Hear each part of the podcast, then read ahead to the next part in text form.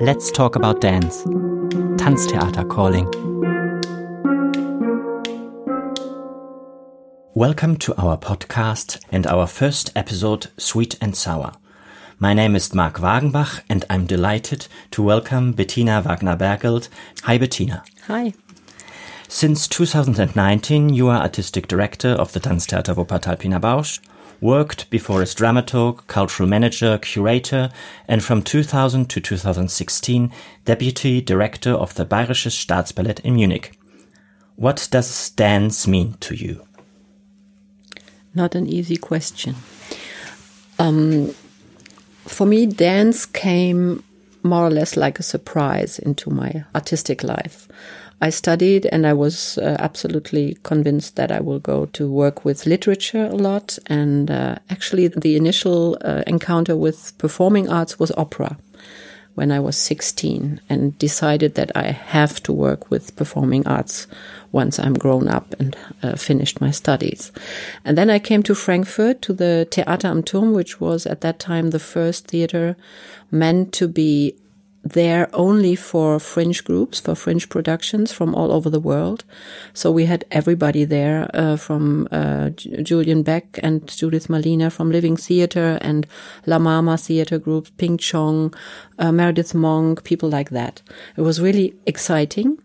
And I found out that all these groups, in a way, had a very open view towards uh, interdisciplinary work and that dance was in the middle of it in a way and very innovative also at that time. It was William Forsythe's first year at the Opera House in Frankfurt. So I used to go there, see his rehearsals and I know him from then on. And I went to Wuppertal to see Pina's work. So these were the two poles I grew up with. And um, I think dance still has this quality for me that it reacts very directly and very authentically to changes in society and um, because it it always deals with the body. I think it's a very clear, how do you say, Gradmesser? Measurement or Measure, yeah, an indicator. Indicator, that yeah. was the word. It's a very clear indicator, very authentic indicator for the our state of life. Maybe to go back a little bit, um, what was your initial idea, or why did you want to go to to theater or be involved with dance? Because you were talking about when you were around 16 so yeah i mean that's really an initial uh, encounter i saw il ritorno d'ulisse in patria by monteverdi and it, I think it was this transfer of information in an artistic process. It was a very special moment that I can't describe really, but I was so full of this music and this these singers and the whole ambience of this performative act that I was absolutely sure when I came out of the opera house that's going to be my my professional life. I want to go for it. I was always a person. I, I started reading with I don't know ten or something, really big novels, and. Um, and so I was into literature anyway, and I think this is also something that later led also to Pina because it has a lot. Her work has a lot to do with with literature, more maybe than uh, with other with other arts like music or, or. That's that's interesting. Why do you think so? Because her way of transforming the dramaturgy has a lot to do with contemporary literature. It was, I think, literature was first. Um, if you think of Berlin Alexanderplatz, the novel, which already works with these fragments and with going back and forth in the narrative of the novel, that all happened already in literature 50 years before. And then suddenly Pina started with it, taking things apart, repeating uh, not only sentences, but whole scenes, giving motives from one person to the other, relate to things that were in the piece somewhere hidden. And then suddenly you saw it again. She made it bigger, like in film, uh, like a headshot of somebody. And um, we just did Macbeth. And there it's, I mean, it's a, it's the whole way of creating pieces in a totally new way. I mean, Macbeth is really like an image of that. It's it's an incarnation of, of what she was thinking of. This way she created the the characters the women who are all the victims and at the same time manipulative, um, frustrated because also sexually frustrated, manipulating the men and then suffering at the next moment. And this is all something that Pina invented. And I think in literature it was there all these levels that you read when you when you read a novel.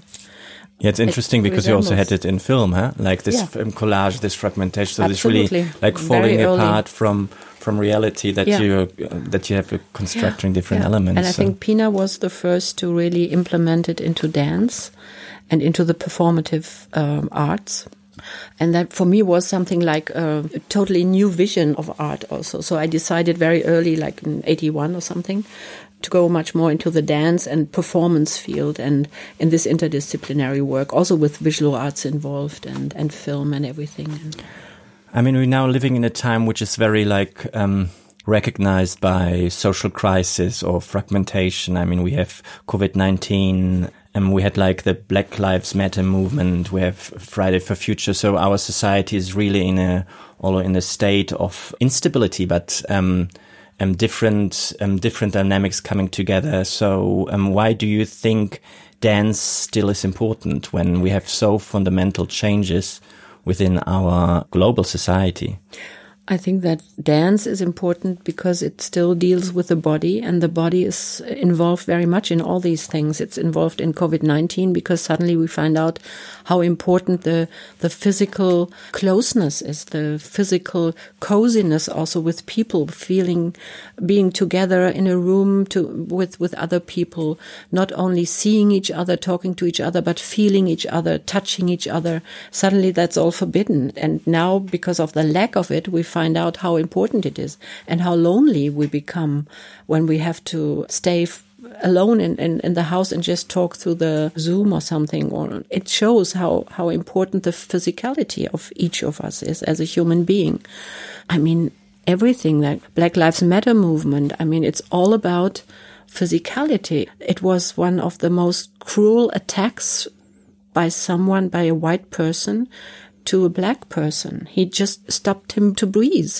And this guy was there saying, I can't breathe anymore. And it's something very physical.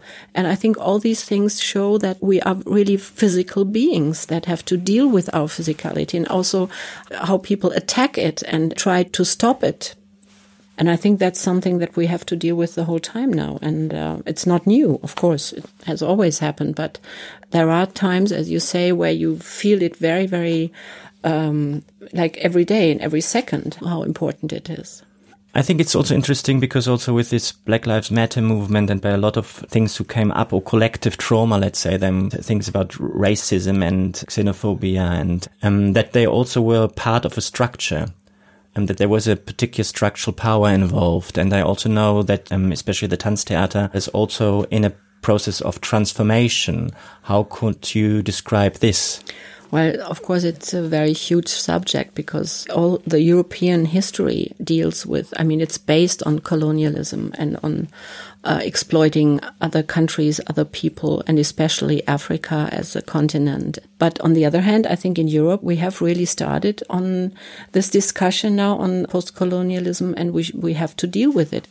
We did these art meetings, which were not only about art, or let's say maybe they were about art, and but we, we involved all kinds of topics, and and uh, racism was one of it. After Mr. Floyd had been killed, we started this discussion on racism and what does it mean.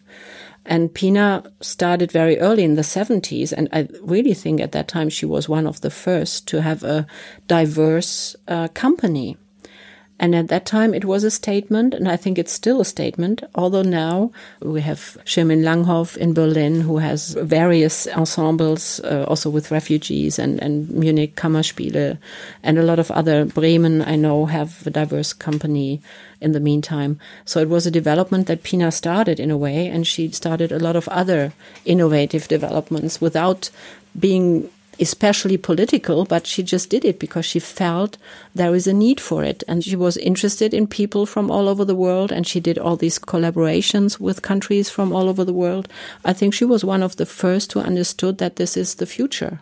Do you see, let's call it responsibility, but also as a, such a well-known European company who is really like was the export article, so they're one of the most supported companies by the Goethe Institute. Absolutely. I think um, all the artists have the responsibility because we are, in a way, also a very uh, representative um, part of society because we go on stage. It is a statement to have a company like that.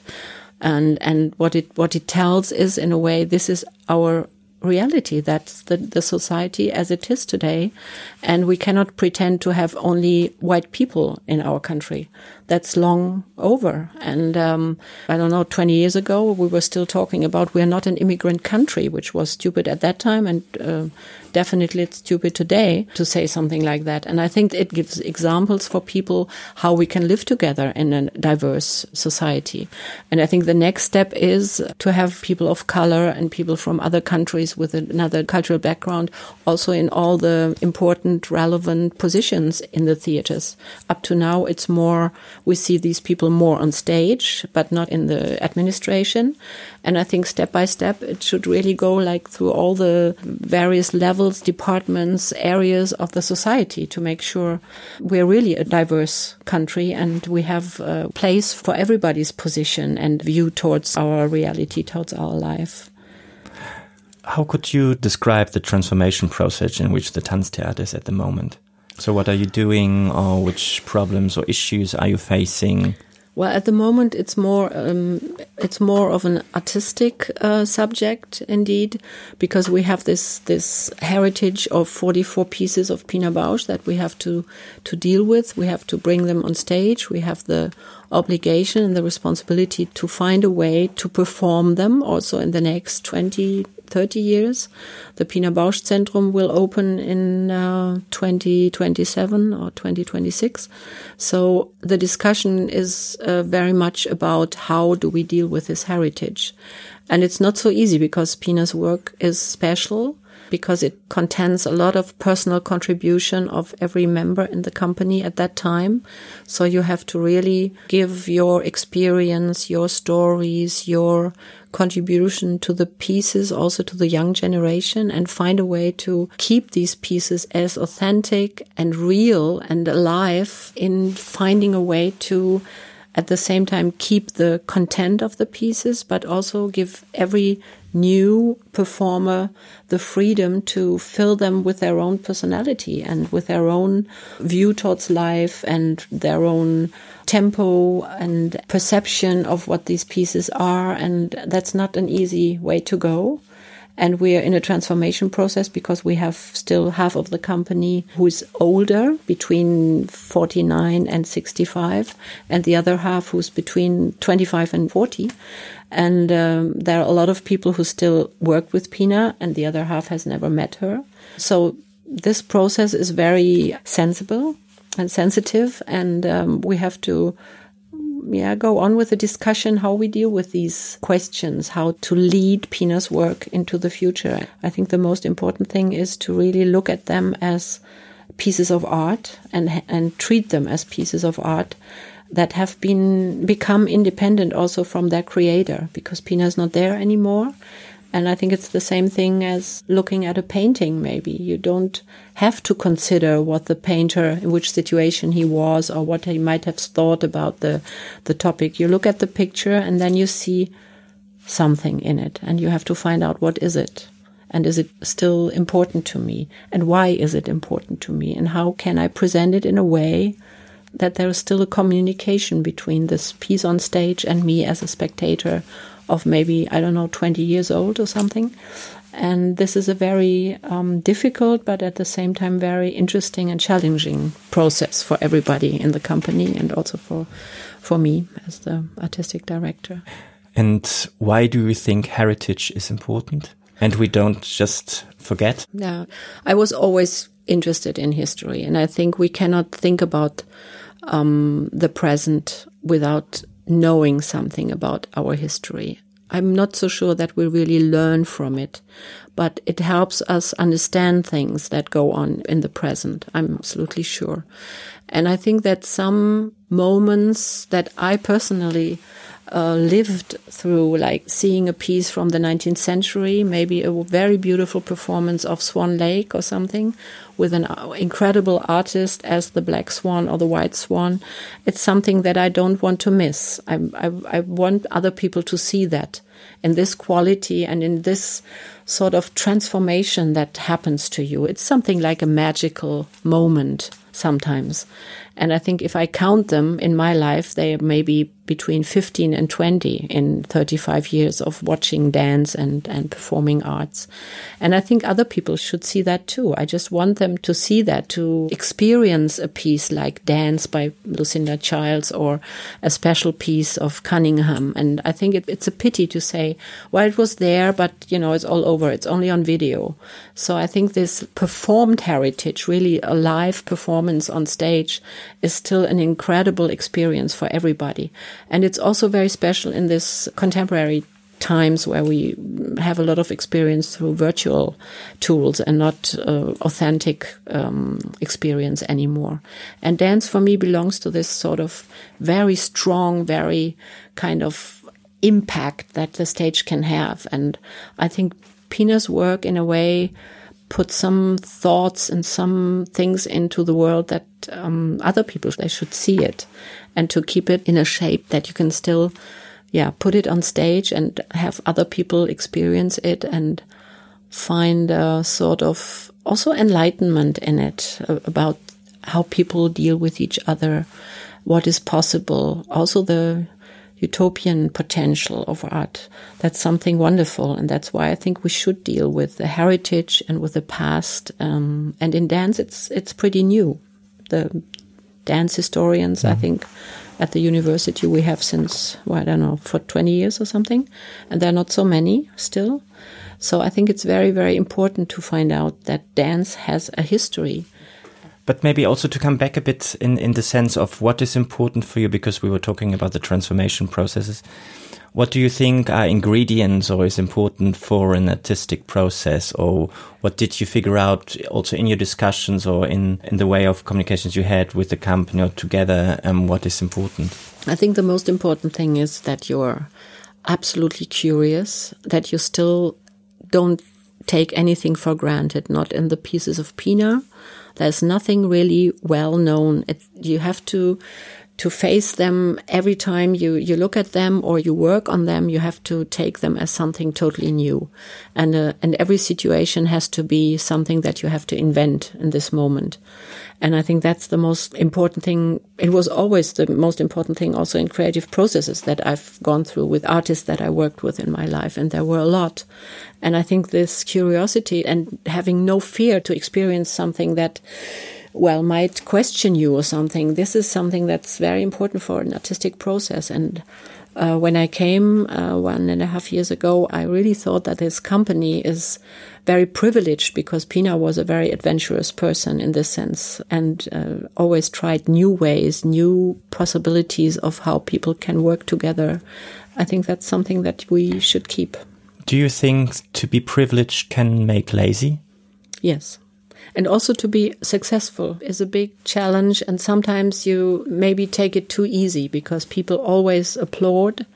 Especially here in, in Wuppertal, we have a wonderful public. They love Pina's work. I think that's um, even more of a reason to really look very carefully what are we doing how are we handling it and not become lazy in saying Oh, but, but it, it works. It's, it's successful. We are invited all over the world. What would be your wish to maybe create a new connection to the audience or a kind of new dialogue or um, enhancing or enriching this dialogue? I would love to have a young public indeed to have young people find the the importance of seeing Pina's work and not taking her as a historic phenomenon and um, I think this means that we really have to. Maybe it, it depends also on the on the performers because when we did Blaubart, I think a part of the success was also that we had all these young people on stage and that suddenly it showed that young people can do it, that you don't have to study Pina for 20 years in order to be able to do it on stage, but that young people could do it. The same experience was in Munich when we did for the children of yesterday, today, and tomorrow. Um, there were classical trained dancers. They had done a lot of contemporary work, but never done any Pina piece, and they've never talked on stage. But they were worked with very carefully. And then after, I don't know, a couple of, of months, they were fantastic on stage. And I think this also gives a sort of um, identification of the public with the people on stage and makes it less historic and more contemporary. And I think this is a way to involve people. And also, of course, this communication with the young public with projects, teaching them Pina's choreographies and all these workshops that we do and the education programs. What does it mean to be honest on stage for you? Well, I think that's something that, that Pina indeed invented. She stopped doing a, re representative sort of art on stage. She wanted the people to be honest, which meant they had to be themselves. They had to not play, not act, not pretend, but be themselves in the moment they have a dialogue or they do a movement to really be in this moment and um, and don't pretend anything. Don't have this sort of representative uh, level in between the public and the piece. And I think that was indeed one of the big steps that she did. And to recreate that on stage with pieces that are being done for 35 years, for 20 years, for 10 years is one of the hardest things to do because, um, um, you have, in a way, you have to learn a role, but at the same time, the young people who do it are asked to be authentic, to be themselves. So you, you think you have to learn to be honest again? Yes to be honest and free of experience. In a way, really like empty, a word that an artist used last week that we worked together on the recreation of the Stück mit dem Schiff, the piece with the ship. She said that there has to be an emptiness, which means without experience, you just go and do it and that's it. And you're honest in a way. You create the situation the moment you do it, and you don't refer to something you know already or you repeat.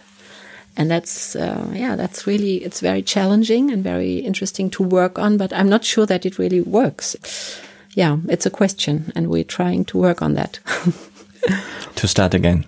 Start again. Mm -hmm. Or as Pina said, don't stop asking. And that's the most important um, approach to her to her work.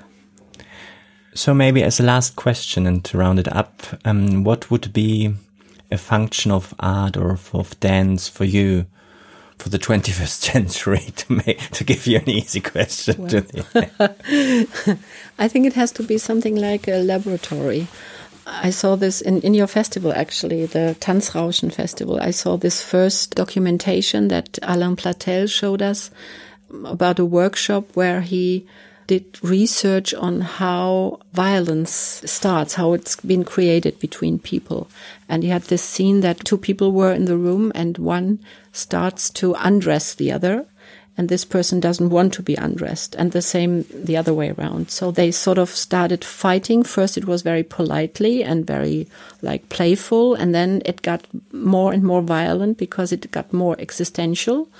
I think this shows very much how important dance and and the physicality of dance can be in also in research about a very very important and basic phenomenon in our society and how it works I think never go back to this representative function of dance like in the 19th century, which we have in Germany. There are companies that just do circus like virtuosity and to show how you can throw your legs to the ears and that's it. But I think we have to really go on researching this physicality and what it means also in an historical and um, political context. Bettina, thank you very much for this talk and for the discussion. Thank you. Thank you.